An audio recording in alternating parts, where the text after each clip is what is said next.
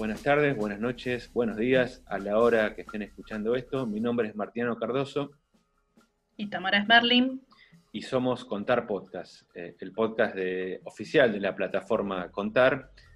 Y en esta ocasión tenemos de invitado al director de Que iba 100 años y reciente ganador en la competencia nacional del FITBA, Víctor Cruz. Hola, ¿cómo les va? ¿Cómo andan Tamara, Martiniano? ¿Todo bien? Todo bien. Todo bien.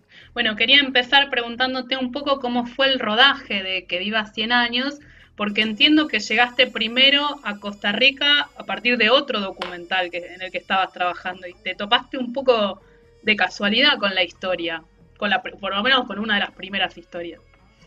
Y viste, los documentales tienen eh, mucho de, fortuito a veces, ¿no? De como que las cosas se, van dando, no es que, bueno, no sé, por lo menos a mí no, no me pasó que, que fuera este, que estuviera con muchas ideas en la cabeza respecto de cuál era el próximo documental que iba a hacer, ¿no? Uno es como curioso y está atento a lo que sucede alrededor y entonces aparecen historias, protagonistas, ¿no? Eh, o personas que, que, conoces que decís, bueno, esta persona tiene, eh, tiene, muchas características que lo hacen una persona interesante de contar eh, su historia o lo que le pasa y, y algo así fue lo que me pasó en Costa Rica.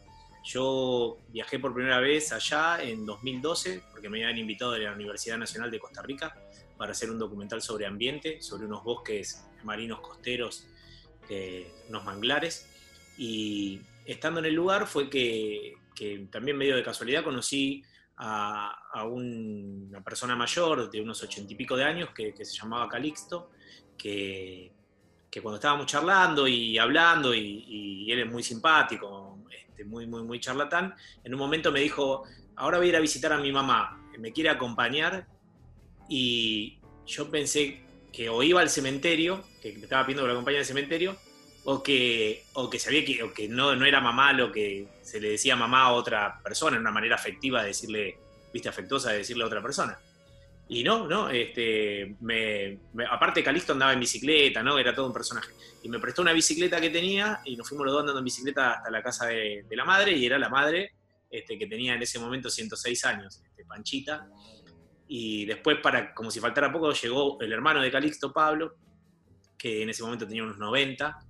Y yo estaba compartiendo ahí, y estaba la nieta de, Panchita, que tenía alrededor de 60 y pico, casi 70 y que tenía a su abuela, o sea, una mujer de ciento y pico que tenía a su abuela y había dos hombres de casi 90 que tenían a su mamá.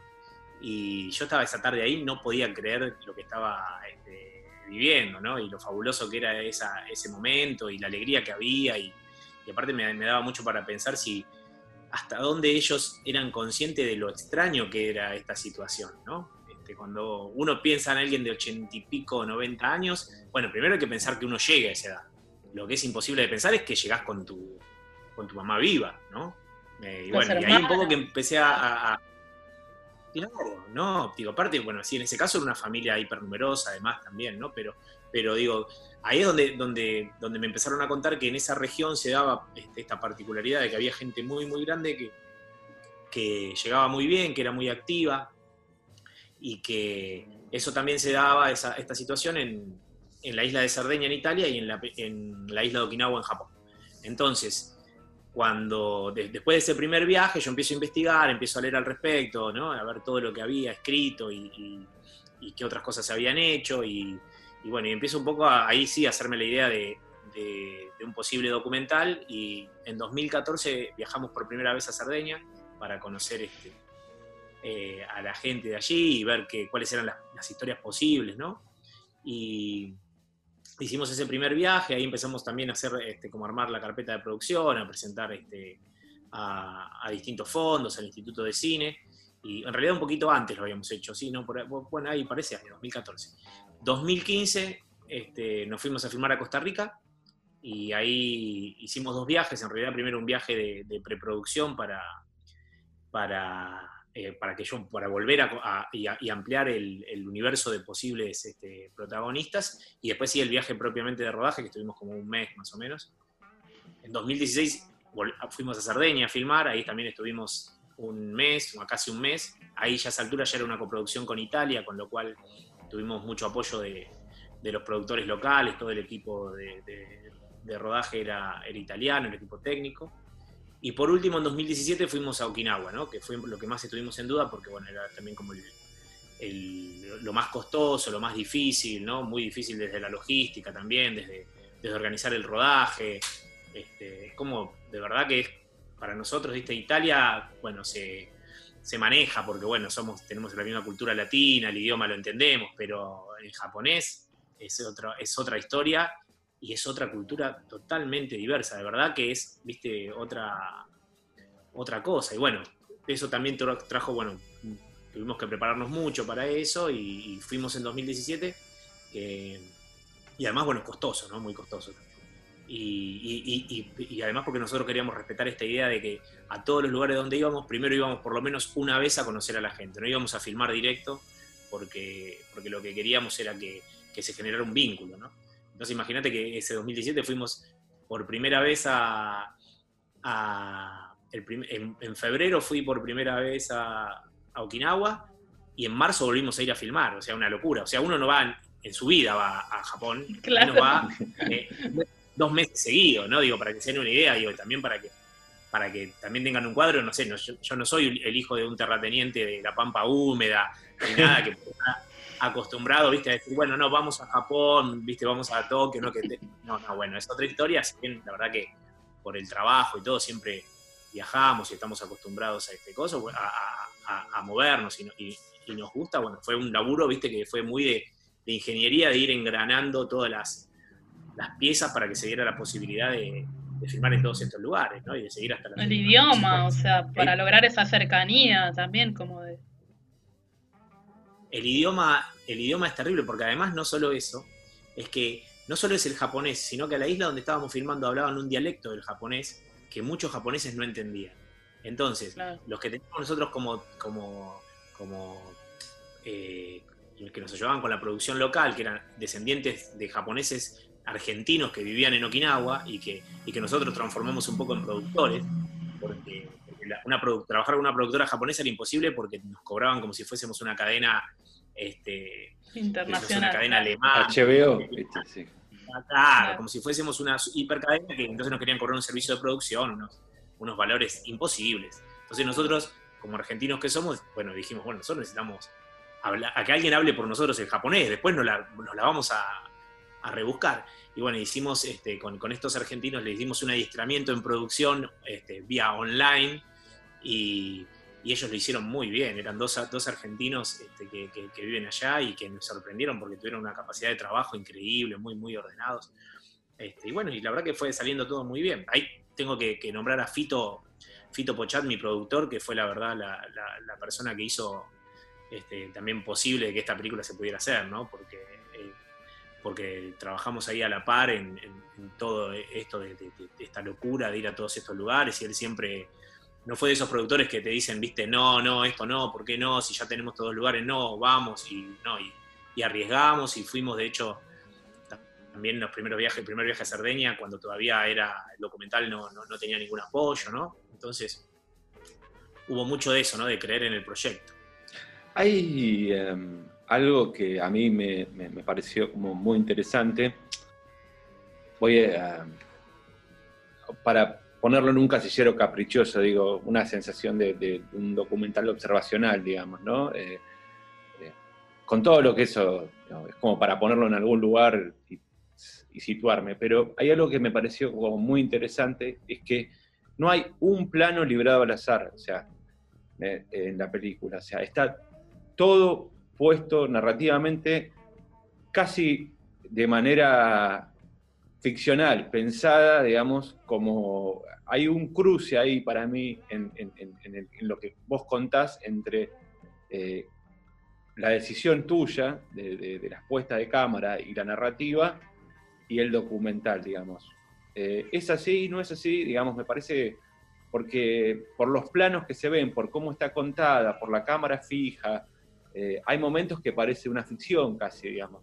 en el buen sentido lo digo, no, Sí, sí, sí, te, agradezco porque sí. Mira, yo soy muy, muy obsesivo de la puesta en escena, ¿no? Y a mí, para mí, el hecho de que, de que, de que sea un documental no implica que uno tenga que resignar esas decisiones de puesta, ¿no? Eh, yo eh, digo, creo, creo mucho en, y, entiendo que para mí lo, más importante es, son las historias y los protagonistas y es poner todo el dispositivo en función de eso, ¿no? Entonces, cuando... Eh, y, para eso necesitas puesta en escena, ¿no? Entonces yo no creo mucho en el documental, o, no, no lo practico, o trato de...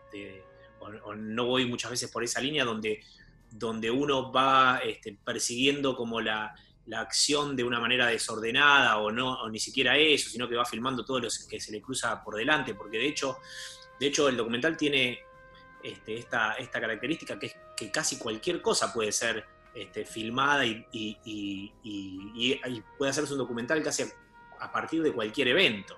Pero hay que, me parece a mí, o, es mi idea por lo menos, y lo que fui desarrollando en el tiempo, tratar de, de elegir claramente por qué ¿no? determinados protagonistas, determinadas historias y cómo las voy a contar entonces yo, esto que les decía del viaje de preproducción, que, puede a veces sonar como, bueno, medio, este, este, que uno puede pensar por qué no fueron y filmaron directamente, es aprovechar una oportunidad para filmar.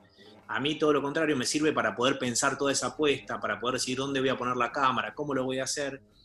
Y de hecho yo filmo muy poco, no, no filmo mucho, tampoco estoy tiempo, pero no estoy da la sensación, en la película eso da la sensación, digamos, como que cada plano es, eh, no digo uno a uno, pero digamos, voy a contar esta historia, tac, tac, tac, tac, tac, digamos. Da esa sensación en, la película.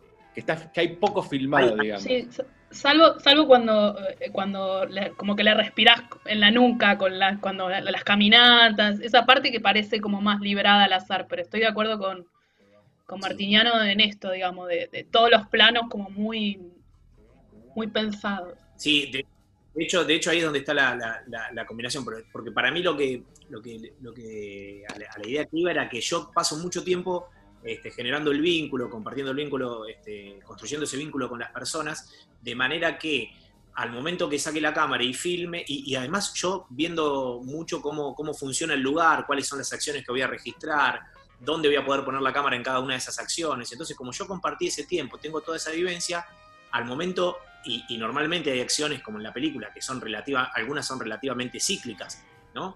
hay cosas que no van a volver a pasar igual, pero, pero yo una vez que le conozco la rutina a uno de los protagonistas, sea qué hora se levanta, sea qué hora va a trabajar, sea qué hora va a caminar, cuándo, qué día, cómo, cómo pega la luz en ese lugar a determinada hora. Entonces, una vez que yo sé todo eso, el día que filmo, tengo claridad de dónde, cómo y por qué poner la cámara y no, no, y lo único, y, y ahí sí, dejo, dejo que funcione todo el devenir de lo que va, de lo que va a suceder y de lo que es este, la espontaneidad que tienen que tener ciertas acciones, ¿no? Porque si no sería toda una cuestión ya, este, una, una, sería una ficción con actores que actúan, eh, con, personas que actúan de sí mismos nada más, ¿no? Y no, yo dejo espacio para lo documental, pero a mí todo lo demás, y, lo de filmar poco tiempo, también me pasa una cosa porque, por ejemplo, yo no puedo, no, no, no repito ni filmo mucho porque para mí la decisión de la puesta de cámara es, es, es, es la que marca un poco cuál es... Eh, cuál es la mirada que uno tiene sobre la situación. Entonces yo creo que una, que una escena se tiene que filmar desde un lugar es porque miro, yo el, mundo lo entiendo desde ese lugar, no lo entiendo desde ese lugar, desde el costado, en un plano más corto, en uno más cerrado. No, no, porque me marearía además. Hay gente que tiene la capacidad de decir, bueno, esto es lo que hago, por las dudas hagamos tal cosa, ¿no?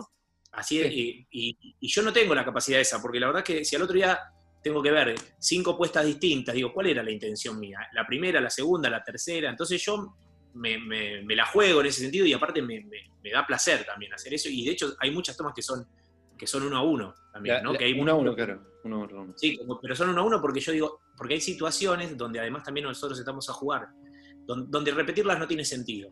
Donde repetirla, a, eh, repetir algo, porque a lo mejor, yo, ojo, yo creo que se pueden repetir, ¿no? no estoy diciendo que solo hay que capturar desde lo observacional y que cualquier intervención es una violación al pacto documental, ¿no? Pero pero sí que hay veces que no tiene sentido repetir porque, porque eso que salió bien una vez no va a volver a salir, o porque hay que esperar el otro día, o hay que hacerlo. Entonces hay cosas que una vez que están, están, ¿no? Están y, yo creo, creo como mucho en eso. De hecho, este, después no, no Mira, por ejemplo, mi, mi, documental anterior, que era de, boxeo, que se llama Boxing Club, eh, todo el documental, el bruto del documental son 15 horas.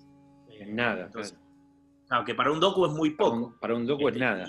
La gente, vamos a aplicarle que a la gente, digamos que un documental puede tener 100 horas, digamos, básicamente, tranquilamente, digamos.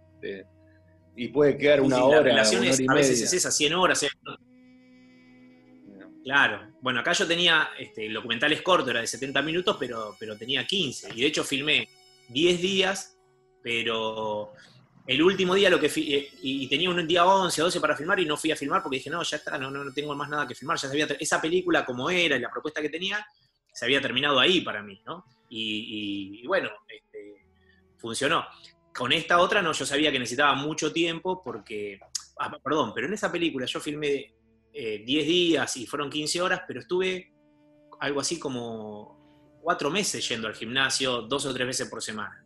Entonces yo conocía todo lo que funcionaba. Me decían, es más, ya en un momento me decían, ¿pero cuándo vas a venir a filmar? Pues ya era, una, era un, amigo, iba, iba, iba, más que algunos a entrenar al gimnasio, a charlar, y me conocía todos los ángulos, todos los horarios, lo que le pasaba a todos, ¿no? Me dio una especie de trabajo ahí quizás, no sé si antropológico, porque yo no tengo ninguna capacitación al respecto, pero, pero sí que de, mucho conocimiento de la gente, ¿no? Sí, si bien la película que que te voy a nombrar es muy diferente. Me parece que en su estructura eh, es una película que para mí es una gran película de, un amigo, de Pablo Reyero, Darsen Azur, no sé si la viste. Eh, me hace acordar a la forma de filmar, digamos, no a la, no, no a la, no tiene nada que ver las películas, pero lo que me estás contando es el proceso de cómo este, filma, filma Reyero, digo, hoy es un clásico de Arsenal Azul, lo que fue el nuevo documental argentino, digamos. Mucha investigación y pocas y, poco rodaje, digamos. Así filmaba Pablo, digamos. Filma Pablo.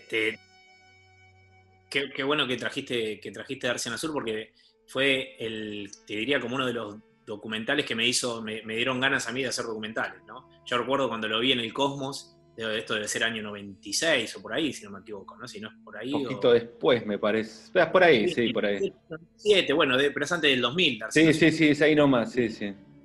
Y, me impactó, bueno, también cierta el acercamiento que él tiene a esos, a esos protagonistas y, cómo construye además dramática, me acuerdo cómo construye dramáticamente la historia y la articula desde, desde con, los distintos protagonistas, ¿no? Y cómo va abriendo ese anillo de ese, de, ese espacio físico, cómo cuenta ese universo, ¿no? Eh, sí, en, sí. en, eso veo una relación entre, entre, entre cómo contás vos eh, y, cómo, cómo cuenta, cuenta Darsen Azur, digamos. No, no las temáticas son muy diferentes, digamos, un documental sobre eh, el doque.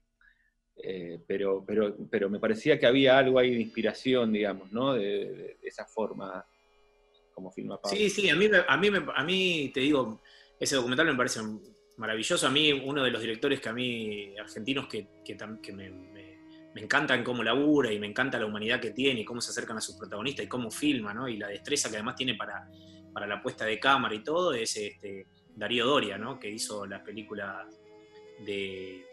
Ay, me voy a matar. Bueno, eh, Salud Rural y, y la película eh, ay, ¿cómo se llama la película? Que es sobre todo el conjunto de las, de, las mujeres mayores que bailan.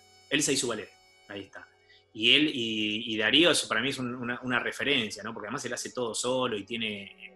Y escucharlo hablar y ver cómo, cómo construye los protagonistas de un lugar absolutamente humano, este, me parece que, que, fabuloso, ¿no? Otras personas, bueno, que, Jorge Colás también, que hizo Parador Retiro, eh, digo, Alejo Hoisman, que hizo Unidad 25, y que hizo El Ojo del Tiburón, todos directores que, tienen ese contacto muy, muy fuerte con, el otro, que hacen como, una, como, un cine pensado este, con el otro, y, contado desde ese lugar, y que, además la conexión que tienen con, los protagonistas, con lo que nosotros llamamos los actores sociales, es una conexión verdadera, ¿no? no son instrumentos para contar su historia y lo que, lo que ellos desean o tienen en la cabeza, sino que es, les dan una carnadura este, muy, eh, digo, muy, muy verdadera.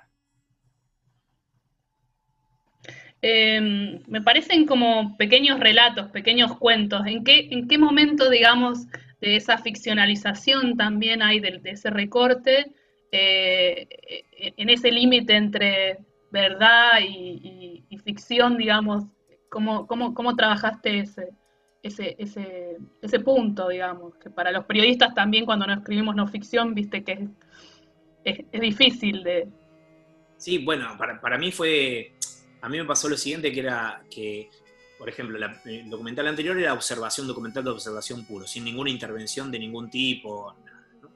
Y en este documental, primero arranqué yo un poco fascinado por el, por el tema de la longevidad, más que nada, que era lo que me, lo que me atraía esta historia, y, y y antes, y bueno, y lo fui elaborando y me di cuenta que, no, yo no quería hacer un documental de, o, que, fuera hacia lo científico o hacia, hacia eh, el relato a través de la palabra, ¿no? Este, pero a la vez quería contar esa vida de esta gente tan, tan grande, y entonces estuve un poco en duda de qué, cuál era la forma que, tenía que tener, si a lo mejor tenía que ser un documental que tuviera entrevistas o no. Una vez que me decidí por qué no, por, por no a las entrevistas, ¿no?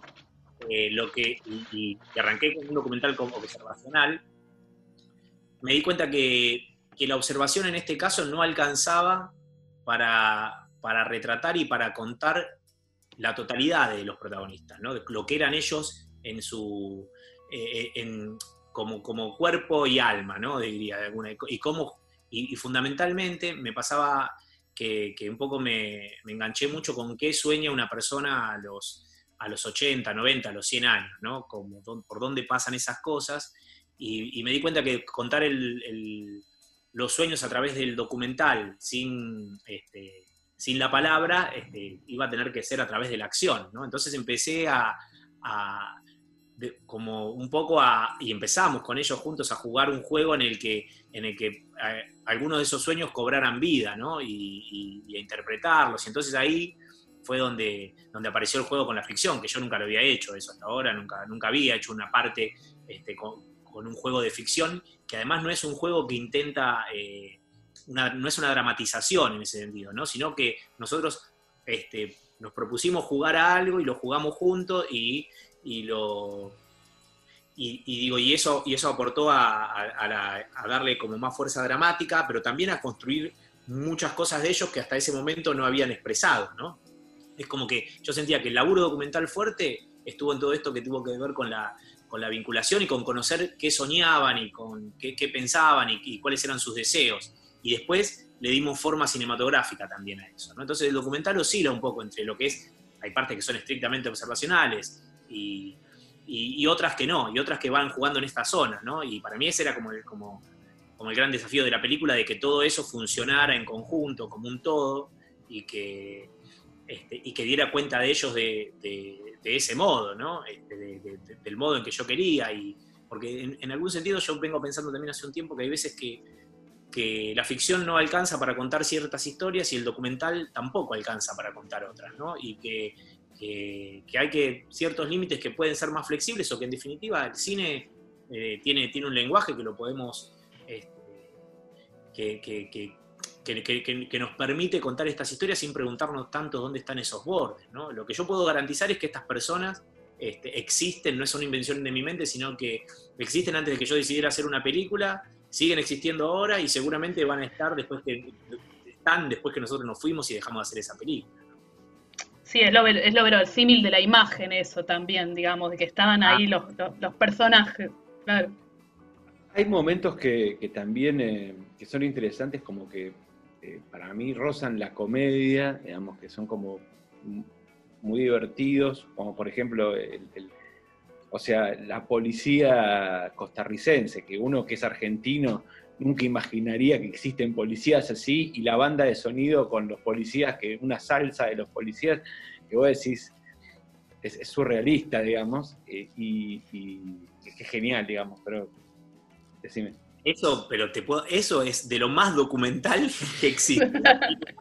No toqué nada, ni siquiera no es música extradiegética, sino que la música, la canción del buen policía, es la canción que ponen en la radio ellos, este, y es el, ¿cómo se llama? La, eh, identificación del programa tiene que ver con esa canción, y, total, la impresión a mí me, fue la misma que tuviste vos. A mí lo que me pasó el primer día que estábamos en el centro de adultos mayores filmando, es que justo estábamos en la puerta y cae un patrullero y para en la puerta, o sea, es Costa Rica, pero antes es Centroamérica, que Centroamérica tiene una historia bastante pesada, ¿no? Alrededor de todo esto. Nosotros dijimos, bueno, problemas, en este momento vamos a tener problemas. Claro, lo primero que pensás. la cana. La cana, listo.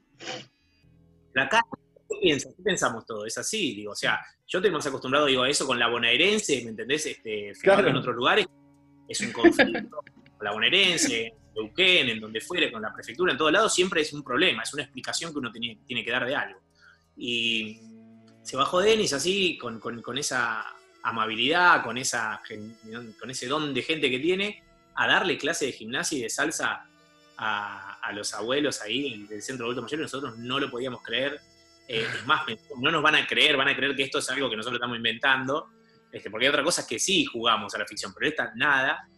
Y, y fue fabuloso. Y también era un poco ver, viste, eso, decir, bueno, ¿cómo llega esto? Y la verdad que es algo que no nos pasó solo acá, sino también en, todo el mundo donde la película se presentó, que, la gente se asombra en ese momento, se les cae la mandíbula, ¿viste? Porque no lo, no lo pueden creer, ¿no?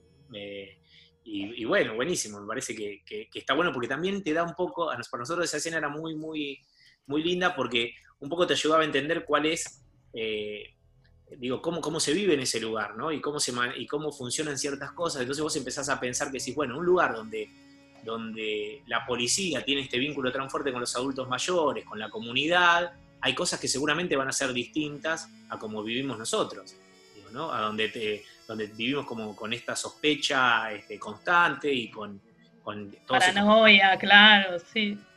Sí, eso, eso me, quedé pensando un montón en el, eh, bueno, en algunas imágenes, todo, pero eh, en, las historias, digamos, en la importancia que vos le das a estos vínculos entre padres e hijos, abuelos, nietos, la comunidad, el, policía, el maestro para, las viejitas de Okinawa, o sea, el, el, coordinador ahí del grupo, del grupo pop. Eh, pero digamos, la importancia de esta, digamos, no solo de la longevidad y del espacio de la naturaleza, por un lado, eh, porque parece como que todo un lugar hay que irse a vivir a la montaña, ¿viste? Es como todo. eh, pero sí que había montañas, yo digo, bueno, sí, y el ritmo, el ritmo de vida, pero también la importancia de los lazos sociales en eso, para, para no sé si hay una explicación científica o algo que de lo que indagaste en esto. Es que, para mí fue central, porque cuando, cuando yo hago toda la investigación y, bueno, y empiezo a tratar de entender el fenómeno de la longevidad y por qué se da y qué es lo que se habla al respecto, eh, digo, descubrimos, estudio que hay como cuatro pilares fundamentales sobre los que se construye la longevidad, que son la genética, eh, la alimentación, la actividad física y los lazos sociales. ¿no? Y, digo, cuando veo, digo, y ahí es donde me meto, digo, bueno, lo, genético era todo, debería haber sido un documental científico, ¿no? Lo de la, la, comida tiene mucho que ver con, digo, pero bueno, en, el caso de la genética lo que sucede es que, que muchos de los que llegan a longevos tienen, este, vienen heredando genes de padres o abuelos longevos, y eso define una parte de, las posibilidades, ¿no? Entre un 20 y un 25% de la expectativa de vida. Después estaba la alimentación que, que, tiene que ver un poco con con, una tradición de cultura sobre la comida que hay en cada uno de estos lugares, donde comen productos que ellos mismos cultivan, con animales que ellos crían, con eh, una este, poca cantidad de carnes rojas, con muchos vegetales, bueno, había todo, todo esto que tenía que ver con la alimentación. Después estaba el aspecto de la actividad física que que son lugares donde, como también son poblaciones semirurales o que están en contacto con la naturaleza, el esfuerzo físico es algo necesario que ellos trabajan a lo largo de toda su vida y que, y que les permite tener esta, actividad física moderada y constante, los ayuda a, no tener, a tener muy pocos problemas este, de, eh, cardiovasculares, ¿no? Y, bueno, y, por último se encontraba el aspecto este, social, ¿no? Y el aspecto social tenía que ver justamente con esto, ¿no? Con una red de contención, con unos vínculos que, familiares, este, de, amistad, que, que permiten que, los, adultos mayores no sufran de, aislamiento, que es uno de los grandes problemas en geriatría. Y, hay una clave que también me la dio uno de estos investigadores, que él me decía que, que, ellos dicen que para construir una persona que llega a los 100 años eh, se necesita de todo el pueblo, como que tiene que haber un contexto social favorable. Y, y yo creo que ese fue el aspecto que a mí más me interesó, el aspecto de los vínculos, unido a algo, está lo social, ¿no? que contiene la red, unido a algo que, no, que, también lo, de, lo que también hablan, pero que es quizás la parte individual de esa, de esa construcción colectiva que tiene que ver con el deseo, con el deseo de vivir, ¿no? Con esto que los japoneses este, llaman la razón por la que te levantás cada mañana.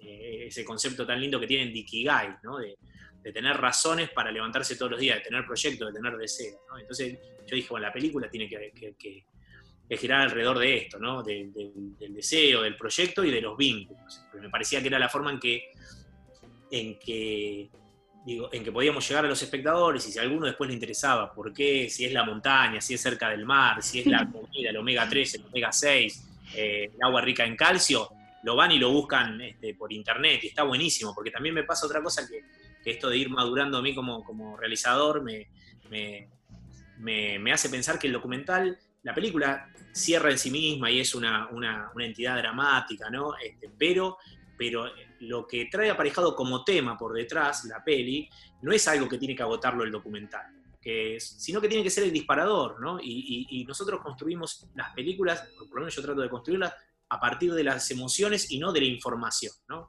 Yo no quería una película que diera información, sino quizá una película que, que propusiera un recorrido emocional que también nos hiciera pensar y que, bueno, después continuara después que se termina. Después que se termina la película, que continúe con la gente buscando por internet, si sacan un, bueno, ahora no se puede viajar, ¿no? Pero sí, qué, es lo que pasa en, en, Cerdeña, cómo es el queso de cabra, ¿no? Digo, todo lo demás este, lo, podemos averiguar por otro lado y está buenísimo que, pase así.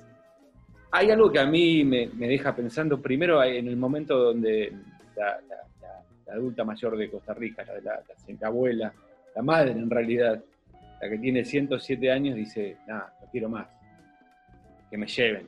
Es un momento como muy, eh, nada, muy fuerte, digamos, porque es ya no quiero más. y, Calixto llorando al lado de ella, digamos.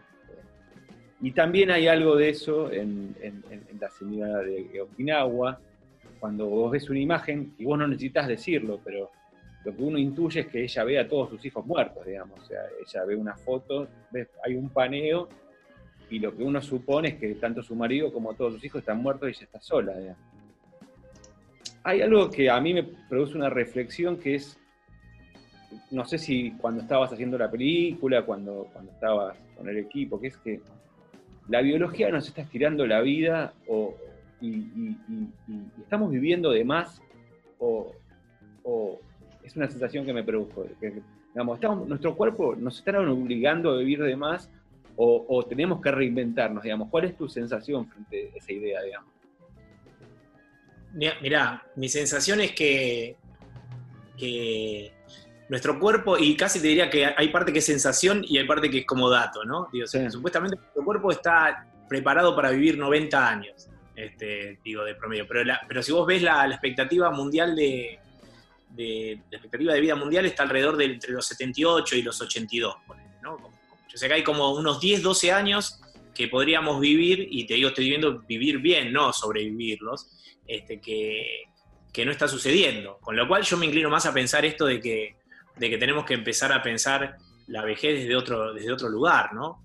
Eh, lo que, y desde, desde otras posibilidades. A mí me parece que, hay mucho de, de, que, de, que, tenemos una idea relacionada o un prejuicio con, llegar a viejo de, de, determinada manera, porque la verdad que la mayoría de nosotros, cuando llegamos a cierta edad, llegamos, digo, muy, muy mal porque hemos vivido toda una vida eh, que, este, nada, muy, muy castigada por el trabajo, por, por el estrés, por un montón de cosas este, que, que, somos como una especie de máquina que se gastó, ¿no? Y que se gastó quizás antes de tiempo y se gastó mal. Y nosotros la gastábamos y vivimos, y hay cosas que tienen que ver con las relaciones de lo sociales y lo productivo, este, porque ¿quién puede llegar a, a, no sé, a vivir hasta los 97, 98 años y todos los días tiene que hacer cuatro horas del tren Sarmiento. Eso yo te puedo asegurar que no va a llegar ni, no, no, no, no llegás. ¿entendés? O si tenés un trabajo en el que tenés que estar, este, no sé, con la espalda doblada o cargando este, eh, bolsas de cemento o tenés que estar en un ambiente insalubre, digo, no, no, no, no va a pasar eso, ¿no?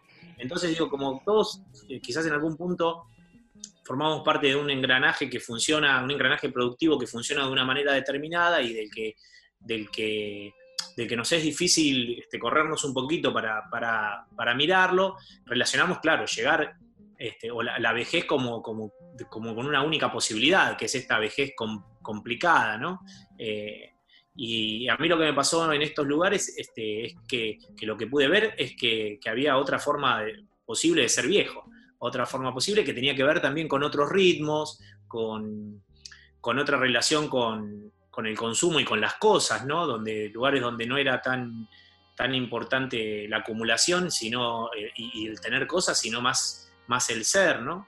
Y a riesgo de soñar un poco este, New Age o algo, o algo por el estilo, digo, eh, eso me, provocó un repensar, ¿no? Ciertas cosas respecto del tiempo, ¿no? Porque cuando uno se puede pensar, digo, lo único que, que tenemos es tiempo, básicamente, y cómo lo usemos, bueno, un poco depende de nosotros, ¿no? Y no quiero ser injusto con, con, este, con, bueno, con todos los que, la, los que la tienen que luchar como muchísimo y la verdad que no pueden ponerse a pensar estas cosas, sino que hay una cuestión de supervivencia absoluta, porque bueno, pues yo también lo, he vivido y, muchos de nuestros compatriotas lo viven día a día, entonces esto puede sonar una cosa de, de, medio, medio alocado, medio hippie, no sé, o algo así, y no, no, no quiero caerle a eso, pero sí. No, no, no, está claro, está claro. No, no, es, no es una reflexión pequeño burguesa, digamos, para ponerlo No, no, y yo lo entiendo, digo, digo pero, pero sí es algo que quizás, este, pero sí hay, hay algo relacionado ahí que, que con los valores que una sociedad se da a sí mismo, los valores como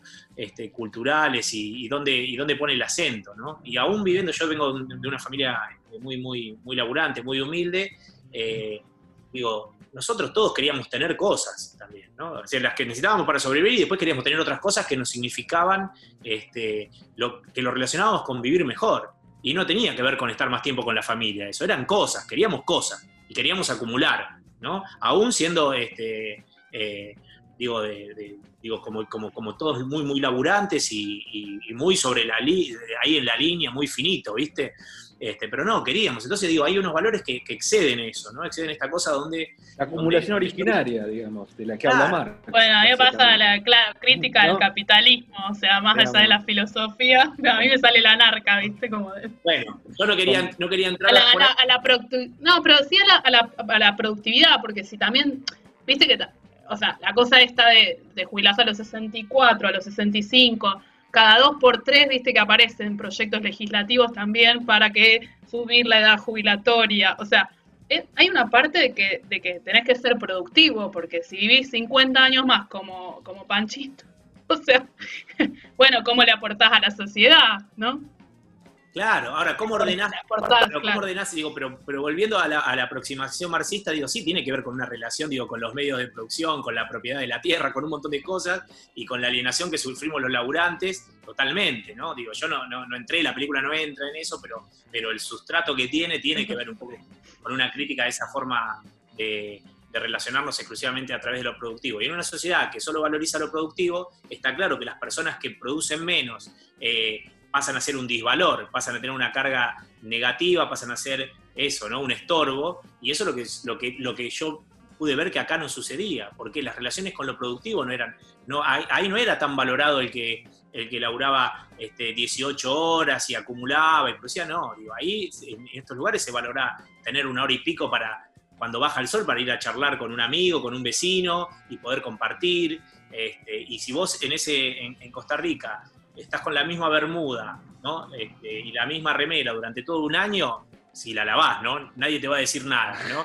Así que, digo, no es que hay una cosa donde tenés que necesitar o, decir no tengo tiempo, pero el no tengo tiempo es no tengo tiempo porque estoy laburando, no sé, de más o estoy haciendo cosas de más porque necesito cambiar el auto porque ya tiene dos años, ¿viste? Entonces, todo eso es otra escala de, valores y entonces en estos lugares donde las personas mayores producen, producen menos, y, pero tienen un espacio y no pierden su, lugar en la jerarquía social, porque no está determinada por lo productivo. Y es muy fuerte eso, ¿no? Porque me parece que además ese tipo de, relaciones un poco son la clave para, eh, para entender mucho de, las cosas que, suceden a nuestro alrededor, ¿no? Y de nuestro contacto con nuestro, con nuestro entorno. Me parece que tienen una vigencia total y absoluta, no solo en esto, sino, bueno, hay otro, otro de los los temas que a mí me interesan mucho tienen que ver con la ambiental, que, también tiene que ver todo esto con la relación con el ambiente, ¿no? Y todas estas relaciones de, producción, de apropiación de, la tierra y de cómo, y de cómo se piensa eso a lo largo del tiempo, ¿no? Me parece que ahí hay como como, una reflexión. En este caso, yo lo tomé desde el lado de, que el asombro que provoca eh, conocer a personas tan grandes, ¿no? Y, y, como bien nos invite a pensar un poco qué es lo que pasa con nosotros, que, no verlos a ellos como una especie de súper viejos este, extraños, digo, sino como a mí una cosa que me pasaba, que tampoco quiero ser injusto con la gente mayor de acá, pero es que, yo volvía de estos viajes y veía a la gente de, 70, 75 años y toda doblada, achacada, que no podía caminar, y, yo venía de ver gente que tenía más edad que esa, que tenía 80, 85, que todavía podían trabajar, que estaban activos, que eran independientes. Ver a, Pachito, por ejemplo, el jinete de Costa Rica, que a los 98 años, ese señor se sube al caballo y está más erguido de lo que yo, que tengo 47, estoy a lo largo del día en una escena que casi es un western, digamos, en, un homenaje al western. Está hermosa, hermosa. En un homenaje al western total. Mi, inspiración era Sergio León y la música de Ennio Morricone. Yo cuando vi el caballo. se nota, se nota. Este sombrero, ese lugar, este, para mí era, era, un western, un desafío, ¿no? Claro. Y, Pero bueno, te, digo que esto, esto que me pasa, digo, es, es, es muy digo, es como muy fuerte verlo, ¿no? Y a mí me parecía que, la película podía traer esa, eh, digo, porque una vez que vos lo viste ya no te lo podés borrar eso, ¿no? Entonces vos ya viste a todos estos, a esta gente mayor tan grande siendo de este modo, ¿no? Entonces no, no es algo que te contaron, que existe, no es algo que vos lo estás viendo y ves cómo, cómo se relaciona y me parece que, ahí con esta idea que decía como disparador, digo, puede quizás ponerlo a uno a pensar ciertas cosas, ¿no? a mí vitalmente me pasó que después de volver de, después de terminar la peli, por ejemplo, yo no vi ninguno de todos estos personas mayores que fumara. Ninguno fumó. Yo fumaba, no era un gran fumador, ya te veo a vos, no, te quiero. No, no, no, no, no lo hice adrede. Pero. pero Hablando de mí, Tamara no. Yo, fumé un montón de años, así que no. Dejé, dejé de fumar, de a poquito ya venía dejando, con eso lo, lo, completé. Y lo otro que hice fue, por ejemplo, ahora camino alocadamente. Digo, porque todos ellos caminan muchísimo. Yo todos los lugares que puedo ir caminando, voy caminando. O sea, vos me decís, tengo que ir a tal lado y salgo 15, 20 minutos antes y camino, camino, camino a todos lados, ¿viste? Porque yo los veía a ellos, digo, y, además sabía, por ejemplo, en Cerdeña, vos sabés que, todos los pueblitos estos donde, donde estuvimos están sobre ladera de montaña, ¿no? Y tienen un estudio hecho que en los pueblos donde la ladera de la montaña tiene unos ángulos más, es un poquito más empinada, la gente vive más. O sea, entonces, viste, no, es que... Es un escalador en la casa. Ah, pero no se, trata igual de ir a hacer crossfit, de ir a romperte todo a algún lado, no, se trata de caminar, es gratis, casi todo lo podemos hacer. Este, entonces digo, yo no, estoy yéndome a, vivir a la sierra, a la montaña y todo eso. Claro, porque el aire puro también, digo, ah. alguna incidencia debe tener. Pero ayudemos un poco, ¿viste? Digo, si bajamos el, nivel de estrés y, bueno, ciertas cosas, algunos hábitos lo cambiamos, pero sobre todo si, si sabemos construir estos, vínculos, ¿no? Y estas relaciones que además nos hacen bien, ¿no? Digo, y que fíjate lo loco, que yo creo que pasa una cosa con la peli que, que por lo menos son las devoluciones que estoy teniendo a partir del estreno, que tiene que ver que que, la peli tiene como toda esta, este, no sé, está insuflada así de vida a través de estos, de, estos viejitos, y estamos en un momento muy jodido donde la muerte nos rodea a todos, donde estamos todos encerrados, donde hay todo un bajón, y, yo tenía miedo que fuera como una película que no estuviera hablándole al tiempo, viste, que se está proyectando, como así, viste, estoy como en otra onda que no tiene nada que ver, y, lo contrario, pasó porque, porque la gente como que agradece mucho un poco este respiro, viste, de, de, vida y, porque además todo esto de estar encerrados o de estar, ah, no, no encerrados porque ya casi no estamos encerrados, pero digo, pero sí toda esta situación, viste, te hace, te hizo, te hace pensar y revalorizar ciertas cosas, ¿no? Porque en un momento este, a todos nos tocó por igual esto, ¿no? Más, mejor, lo que fuera, y vos decís, bueno, ¿dónde estamos? ¿Cómo hicimos? Me parece que ahí está cayendo como en, una sintonía que hace que, que, tenga como devoluciones muy lindas, ¿viste? Cosas que la gente te dice muy, muy, muy, muy linda, de que le llega, de cosas que le provoca, y bueno, la verdad que fabuloso. Sí, además porque me parece que es un contexto en el que se, está poniendo eh, en clave también esto, los mayores de 65, ¿te acordás que estaba la discusión, podían transitar, no podían transitar, podían ir a comprar cosas, no ir a comprar cosas, los geriátricos como lugares donde el virus circuló y mató un montón de gente, eh, como el, digamos, a quién le dabas un respirador, si a alguien joven o a alguien viejo, se puso también en Europa todo eso, digamos, a, qué, a qué, hasta dónde, digamos, y, convenía salvar a alguien tan grande o no, digamos, esas cuestiones bioéticas, pero re, re eh, filosóficas también en un punto, eh, que, justo porque pegaba más a los mayores de 65, la, la pandemia, bueno, ponían en cuestión todas estas cosas de la justamente de la longevidad o de la, de la forma de vida, ¿no? De los, de los llamados adultos mayores.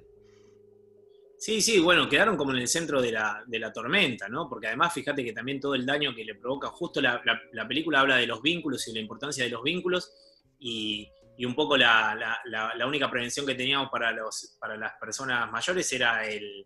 Aislarse. Claro, guardarse el aislamiento, y justo el guardarse... los abuelos con los nietos, o sea... Y, el guardarse a esa edad es, es eh, no, no, no, es gratis, ¿viste? Digo, no, este, es, complicado. Ahora, por el otro lado, tampoco los podías exponer porque la verdad que la mayoría de los de las víctimas del virus son, son las personas mayores, ¿no? Entonces, y después había otra cosa que me parece también es como muy fuerte, y ahí sí desde un punto de vista filosófico, de, de, los que no se hacen cargo de eso, ¿no? De, esos, de estos adultos mayores que tenemos este, en la sociedad y en donde como, muchas personas más jóvenes la van a pasar relativamente este, eh, con, menos, menos peor, digo, si se pegan el virus, había una cuestión de que empieza a primar de, cierto egoísmo, de, pensar en uno y no pensar en lo colectivo, ¿no? Porque ahí empieza así como una especie de, no sé, de, guerra del cerdo, donde casi también el, viejo que, y bueno, ¿qué querés? Ya tienen 75, 80, yo no voy a dejar de hacer tal cosa por... Claro. Y no estábamos hablando, no estoy hablando otra vez de la gente que tiene que salir a ganarse el mango porque no le queda otra, sino que hablo de verdad del que, del que no puede aguantarse estar ahí porque tiene que ir a, juntarse a comer un asado o tomar una birra, ¿viste? No, está estudiado, aparte ya menores de 40, digamos, la gente más joven también. Te quiero volver un, toque a la peli, que hay algo que también me parece como muy disruptivo e interesante, que es que en la tercera, el tercer cuento, digamos, para ponerlo como decía Tamara, conceptualmente como tres cuentos, digamos, eh, el cuento donde aparece, arranca este, este, este muñeco, este muñeco japonés medio anime, manga, digamos, este, que vos decís, bueno, ¿por qué? ¿A dónde va? Digamos, ¿no? O sea, el planteo, digamos, de... Y a lo largo de, la narración va apareciendo, va apareciendo. ¿Qué tiene que ver? O sea, ¿dónde va a meter el director esto? Y decir, bueno, y finalmente el muñeco, o sea, esa persona pobre que debería hacer un calor tremendo y el tipo estaba adentro del comunie, digamos, este, es el que la, le da la alegría de vivir a la, señora, digamos, y, la que finalmente, narrativamente, la hace salir de su casa, digamos.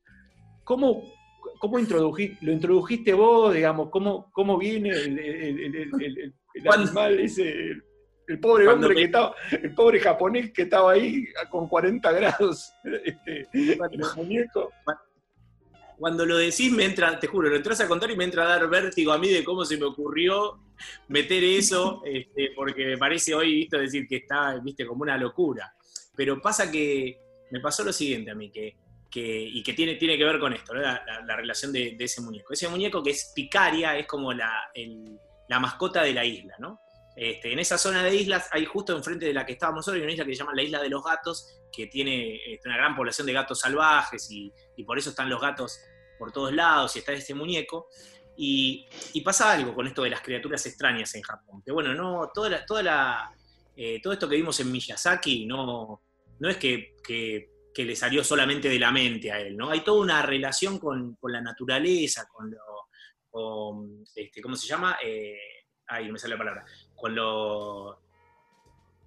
Ah, ¿Cómo se llama? Eh, eh, digo, todo lo que tiene lo mitológico. Lo, lo ancestral, claro, como de... Terrible en la isla. Vos llegás a la isla, ¿no? Y te, voy a dar un dato, por ejemplo. La isla está rodeada ahí con un, mar este, claro, espectacular, increíble, transparente. sí. Y los pocos, días que teníamos de descanso decimos, bueno, vamos a la, playa, ahí, a la, que la teníamos ahí, estábamos en una islita que era 5 kilómetros cuadrados, este, 500 habitantes, nos íbamos a, una, playita, ¿no? Y había un cartel gigantesco en el que habría no menos de 15 especies de, animales, algas, serpientes, bichos que que al lado tenían la descripción y qué era lo que tenías que hacer si te picaban. Y todos había, estaban desde lo que te podían matar hasta de los que solo te agarraba como una cosa muy, muy fuerte de inflamación, ¿no? ¿Qué era lo que, a, qué era que iba? Vos te metías ese mar y ese mar estaba lleno de como de criaturas fantásticas. Entonces, toda esa relación que tienen los japoneses con, los dragones, con todo eso que sale, está porque en la naturaleza hay como un extrañamiento también. Y a mí toda esa, cosa me pegó cuando vi lo de, cuando vi Picaria y se me ocurrió, digo, sin tener mucha idea de, cómo lo iba a jugar, que, que, Picaria tenía que aparecer de algún modo, ¿no? Y entonces la Secretaría de Turismo de, ahí de la isla, me, los japoneses son muy, son fabulosos, ¿viste? Son tipos como muy, vos te dicen algo y, vienen y preparan y todo. Y, vinieron tres personas, la que venía dentro del muñeco y dos asistentes de Picaria, me dieron eh, algo así como tres horas para filmar y solo podía filmar planos, él podía estar con el, tenía que estar con el, con todo el disfraz, eh, tenía que estar, no podía estar más de, 15 minutos de corrido con el disfraz, se lo tenía que sacar y tenía que descansar por lo menos 10, ¿no? Entonces había como todo un ordenamiento que ellos me daban, y así fue como, como lo que se me ocurrió fue pensar, digo, esta idea de, que Picaria esté como desde, desde el, vaya desde el mar hacia el centro de la isla, hacia la casa de Tom, ¿no? que haga una especie de recorrido. Entonces filmamos primero este, sobre, sobre la playa, ¿no? sobre, sobre el mar de fondo, después lo filmamos caminando, y después lo otro que propuse era, Picaria además es este, parte de, la banda, ¿no? Cuando ellos van, a veces van con el muñeco, entonces tiene mucho que ver con eso. Y después propuse el encuentro de, Picaria y Tommy y a ver qué, sucedía, ¿no? Esto digo, en el, rodaje, ¿no? Entonces, solo les propuse que, Picaria la mire y que, que se mire. Y, se miraron, y Tommy tuvo una reacción, digo, ahí, ¿no? Con esta intervención de, Picaria y le empezó a hablar y le empezó a contar cosas y, y surgió todo eso y se pusieron a bailar y eso fue maravilloso. Yo te juro que no lo podía creer, no podía creer lo que estaba pasando ahí adelante. Y, después me pareció que en el armado, lo que fue, lo que fue pasando, como se va ordenando la, película, es que al ver todas esas escenas, lo que yo sentía que Picaria, de algún modo, este, simbolizaba como esa alegría que Tommy había perdido, ¿no? Y, ese, y, todos esos buenos recuerdos del tiempo que habían pasado juntos y, que, un poco si había alguien que, que terminaba de hacerle este, tomar la decisión de volver al grupo, eh, estaba bueno que fuera Picaria, no era ella porque era, tenía que ver con eso y con cierta quizá eh, inocencia ¿no? Este, que, recuperaba ¿no? respecto de, después de la pérdida del hijo.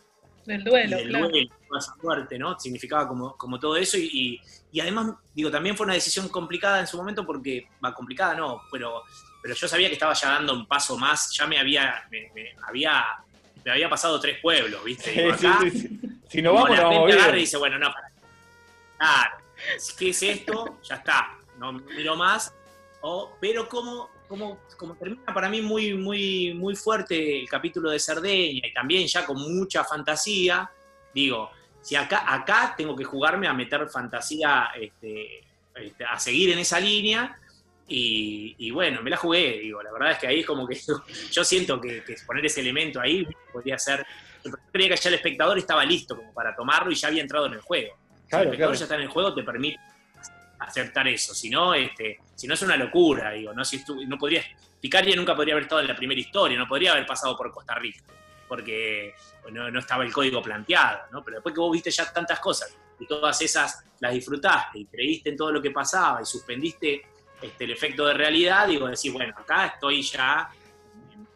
No sé, el policía, hay un hilo ahí entre el policía y. Claro, el policía ya es un. A mí me, suena más convincente Picaria que el policía, claro. El Cana tiene un toque fantástico, ya sé.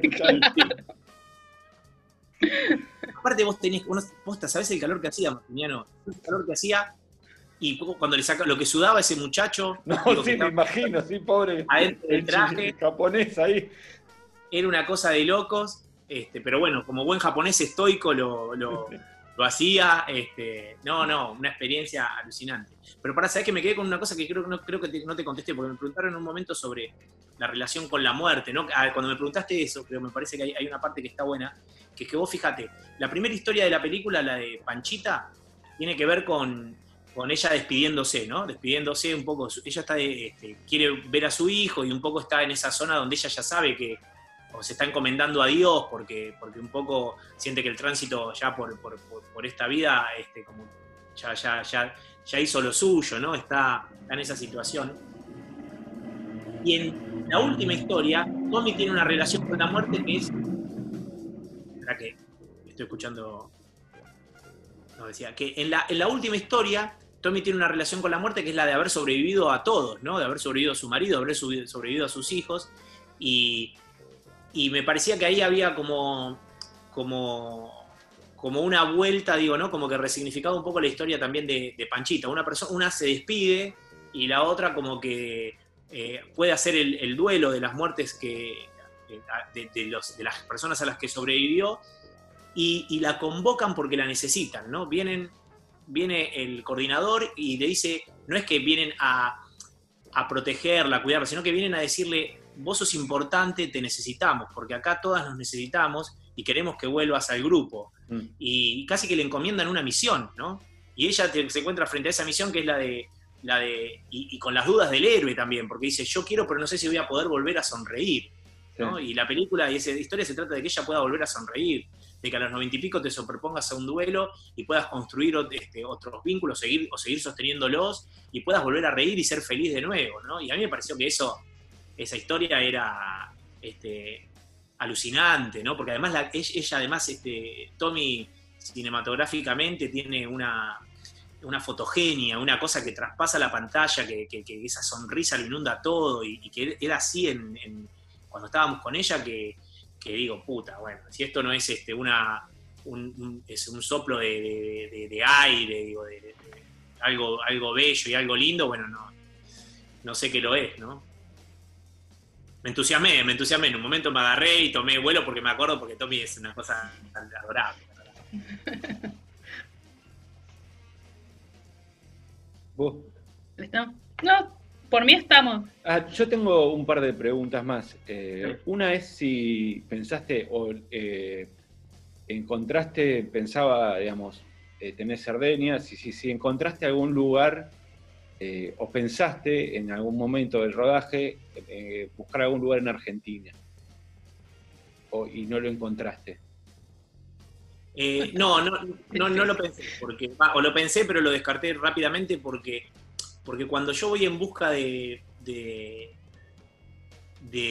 estas historias, voy a, voy a lugares donde hay comunidades de longevos, ¿no? donde no se trata de una o dos personas, aunque después esto en la película no esté quizás tan desarrollado, ¿no? sino que uno ve personas adultas mayores, pero yo no explico qué son las zonas azules ni cómo funcionan. ¿no? Esto lo cuento después, por afuera de la peli.